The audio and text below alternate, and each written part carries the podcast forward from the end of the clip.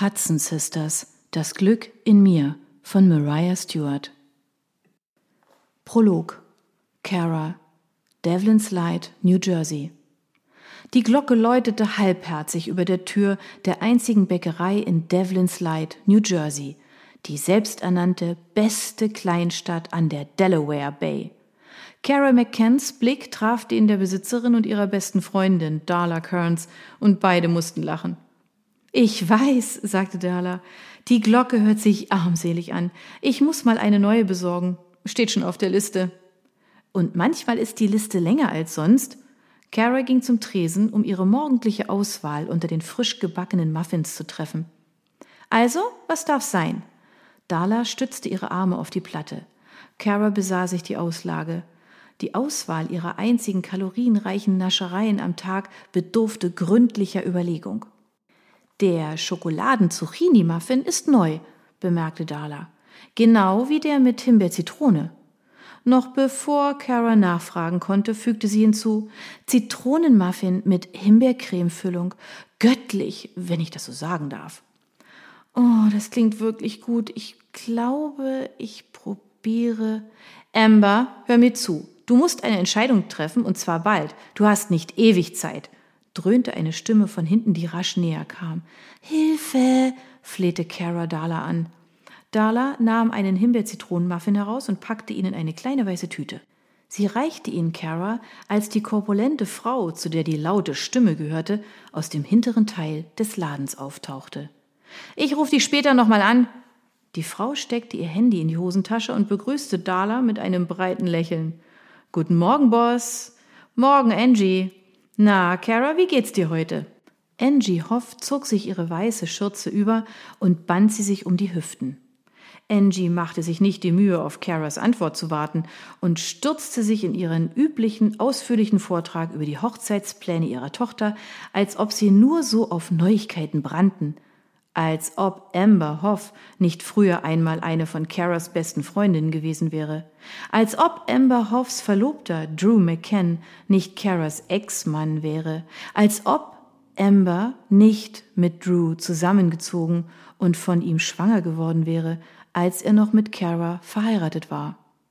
Also, der Florist sagt zu meiner Tochter, dass sie nun doch keine Pfingstrosen für die Sträuße und Tafelaufsätze haben kann. Irgendetwas wegen Frost und wo sie zu dieser Jahreszeit wachsen. Ah, habt ihr sowas schon mal gehört? Ein Florist kann seinem Kunden nicht das liefern, was er will? Amber weint. Sie ist ein Wrack. Es ruiniert ihr die Sicht, sagt sie. Sie braucht Pfingstrosen. Sie muss weiße Pfingstrosen haben. Angie sah von Kara zu Dala. Weiß eine von euch, wo wir weiße Pfingstrosen bekommen können? Ich meine, irgendwo müssten die doch Saison haben, oder? Tut mir leid, ich weiß nichts über Blumen, murmelte Kara und bezahlte ihren Muffin. Ich auch nicht, ich backe nur. Darla machte eine scheuchende Handbewegung hinter dem Tresen und formte mit den Lippen Geh einfach. Danke, bis dann. Kara winkte und verließ den Laden, begleitet von dem fast unhörbaren Läuten der bald ausgedienten Glocke. Sie blieb vor der Ladenfront drei Stöcke tiefer stehen und schloss die Tür auf. Caras Yoga-Studio, früher ein Drittel einer Eisenwarenhandlung aus den 1890er Jahren, war der erste Teil, der verkauft worden war, als sich ihr Besitzer einem großen Filialgeschäft direkt neben der Autobahn außerhalb der Stadt hatte beugen müssen. Mit Hilfe der Auszahlung der Lebensversicherung ihrer Mutter hatte Kara hart daran gearbeitet, den Raum umzufunktionieren. Damals hatte Drew ihr Vorhaben komplett unterstützt und an ihrer Seite daran gearbeitet, ihren Traum wahr werden zu lassen. Er hatte weiße und schwarze Fliesen in einem Schachbrettmuster gelegt und ihr geholfen, die Wände in einem beruhigenden Lavendelton zu streichen. Er hatte ihr das Nötigste beigebracht, damit sie dabei helfen konnte, Trockenbauwände für ihr Büro hochzuziehen. Er hatte dem Elektriker geholfen, die Tonanlage zu installieren und die Türschlösser ausgetauscht. Und irgendwie, während all dessen, hatte er noch die Zeit gefunden, sich von Kara zu entfernen und sich in Amber zu verlieben. Kara hob die Post auf, die früher am Morgen durch den Schlitz geworfen worden war, und ging direkt in ihr Büro. Sie warf die Post auf ihren Schreibtisch und ließ sich in ihren Stuhl fallen. Das Licht vom Anrufbeantworter blinkte, aber sie ignorierte es. Sie war es so leid, von Drews kommender Hochzeit zu hören. Sie war es leid, so zu tun, als ob es für sie in Ordnung wäre, wenn das Gegenteil der Fall war. War es leid, sich die Namen anzuhören, die sich Drew und Emma für ihren Sohn überlegten, der im Mai geboren werden sollte. War es leid, sich zu fragen, warum Drew so glücklich über seine baldige Vaterschaft wirkte, obwohl er doch immer geschworen hatte, niemals Kinder zu haben. Das war die eine Sache gewesen, über die sich Kara und er ernsthaft gestritten hatten. Sie hätte auf ihre Mutter hören sollen. Susa hatte versucht, ihr zu erklären, dass Kinderkriegen ein grundlegendes Thema war, was man vor der Hochzeit besprechen musste. Aber Kara war sich so sicher gewesen, dass Drew schon seine Meinung ändern würde, wenn sie erst einmal eine Weile verheiratet gewesen waren. Oh, Mom, seufzte Kara, was würde ich nicht alles dafür geben, dich jetzt bei mir zu haben? Susa würde verstehen, dass der Schmerz tief saß, den sie mit einem Lächeln überspielte. Kara mochte die Richtung, in die ihr Leben gegangen war. Es hatte sie bis ins Mark getroffen von jemandem, der sie liebte und dem sie vertraute, unerwartet dazu gezwungen zu werden, die Richtung zu ändern. Die meiste Zeit über kam sie damit klar. Heute durchlebte sie wieder jene Emotion und das Gefühl des Verrats so stark wie beim ersten Mal. Sie hörte, wie die Tür sich öffnete. Die Stimmen ihrer Schüler für die Stunde um neun tröpfelten herein, und sie musste lächeln. Die meisten waren ihre Freunde geworden, und sie liebte sie, liebte die Ruhe, die sie umgab, wenn sie sich konzentrierte und ihren Geist befreite. Und sie liebte es, auch anderen den Weg zu diesem Gefühl von Frieden und Wohlbefinden zeigen zu können. Ihre Schüler brachten ihr jeden Tag Freude. Sie hatten Mitgefühl angesichts ihrer miserablen Lage gehabt und sie getröstet, als sich die Neuigkeit verbreitete, dass Drew sie für eine ihrer ältesten Freundinnen verlassen hatte. Nicht, dass die meisten nicht schon vor ihr von der Affäre gewusst hatten. Anscheinend hatte es jeder in Devlins Light vor Kara mitbekommen. Das war einer der Nachteile, in der Stadt zu leben, in der man aufgewachsen war. Jeder wusste über alles Bescheid. Und ja, manchmal war man der Letzte, der es erfuhr, weil niemand die Wahrheit ausspucken und einem das Herz brechen wollte. Es wäre schön gewesen, wenn Drew und Amber nach Cape May oder Summers Point gegangen wären, nachdem sie beschlossen hatten, zusammenzuleben. Aber nein, jetzt, wo sie schwanger war, musste Amber ja in Hörweite ihrer Mutter und ihrer zwei Schwestern bleiben. Denk nicht mehr darüber nach, hörte Kara fast ihre Mutter sagen. Lass es hinter dir und begrüße jeden Tag als eine Chance, neue Freude in dein Leben zu bringen. Sieh über die Vergangenheit hinweg in die Zukunft und vertraue darauf, dass das Universum dir das gibt, was du wirklich brauchst. Das war Susa, immer das optimistische Blumenkind, das ihre Hippie-Eltern aufgezogen hatten. Sogar als sie im Sterben lag, hatte sie gelächelt und Karas Hand gehalten. Nicht weinen, Schatz. Ich hatte nie Angst, was als nächstes passiert. Warum auch? Das Leben ist geheimnisvoll. Alles hier und alles, was danach kommt, und jetzt werde ich herausfinden, was dahinter steckt. Mom, bitte, hat er Kara gebettelt. Nicht.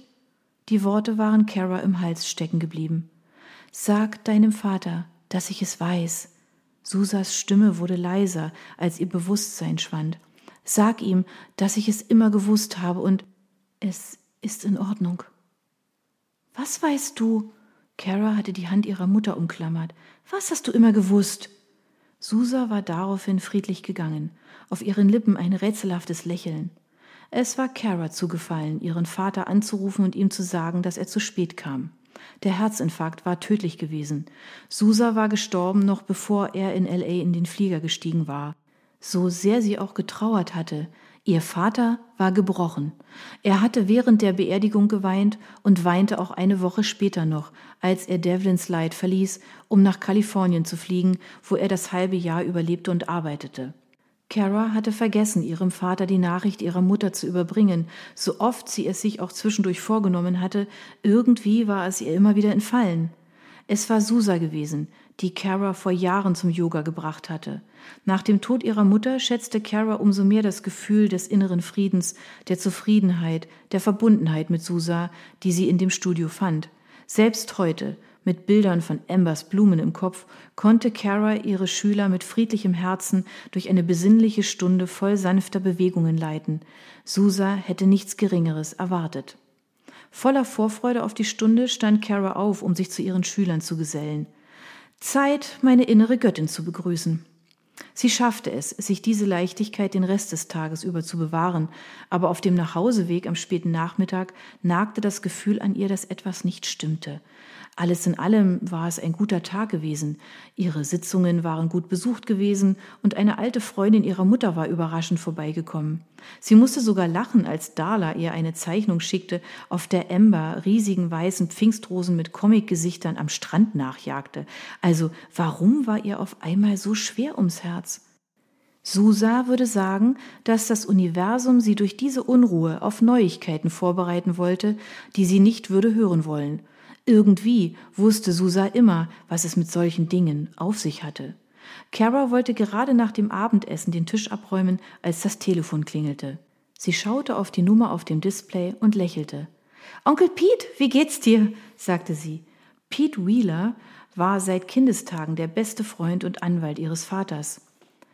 Im Moment nicht so gut, Liebes. Seine Stimme klang angespannt und das Gefühl der Besorgnis kehrte zurück. Was ist los? Fragte sie. Liebes, du solltest dich jetzt lieber hinsetzen. Was ist passiert? Kara, ich weiß nicht, wie ich dir das beibringen soll, also entschuldige, wenn ich die Karten einfach auf den Tisch lege. Pete holte tief Luft. Fritz ist heute Morgen von uns gegangen. Für einen Moment saß Kara stockstill, als ob sie es nicht gehört hätte. Kara, Liebes? Mein, mein Vater? Kara stolperte über die Worte, während sie versuchte, das Unverständliche zu begreifen. Was ist passiert? Ich habe doch erst vor einer Woche mit ihm gesprochen. Es ging ihm gut. Was ist passiert?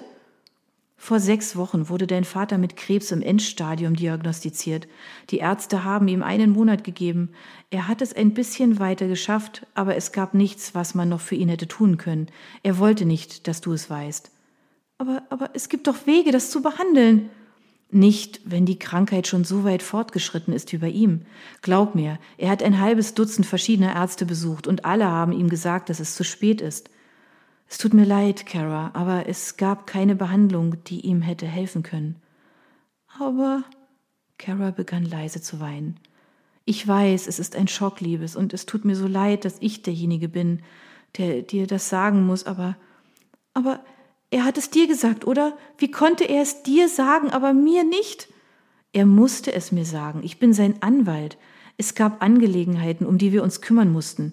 Er wusste, dass er darauf vertrauen konnte, dass ich alles nach seinen Wünschen erledigen würde. Wo, wo ist er jetzt? Ich werde ihn herbringen müssen. Er würde bei meiner Mutter sein wollen. Sogar jetzt im Schock begann sie im Kopf alles Nötige zu organisieren. Wie kann ich ihn befördern lassen? Ich muss die kleine Kirche wegen der Beerdigung anrufen und fragen, wie, wie, Kara, es wird keine Beerdigung geben. Was? Sie hatte sich bestimmt verhört. Es soll keine Beerdigung geben. Er wurde schon verbrannt, Kara. Es war sein Wunsch und Teil der ausdrücklichen Anweisungen, die er mir gegeben hat. Karas Kehle drohte sich zuzuschnüren und sie konnte das Schluchzen nicht mehr zurückhalten.